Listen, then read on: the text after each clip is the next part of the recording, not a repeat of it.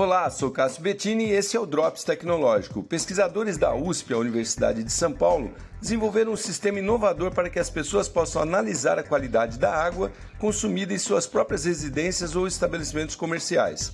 Equipamentos que fazem isso já existem, na verdade, mas o grande lance dessa solução brasileira é que o aparelho tem um custo baixíssimo, menos de um real por unidade, é um tipo de sensor fabricado com papelão e nanopartículas de ouro sintetizadas por laser.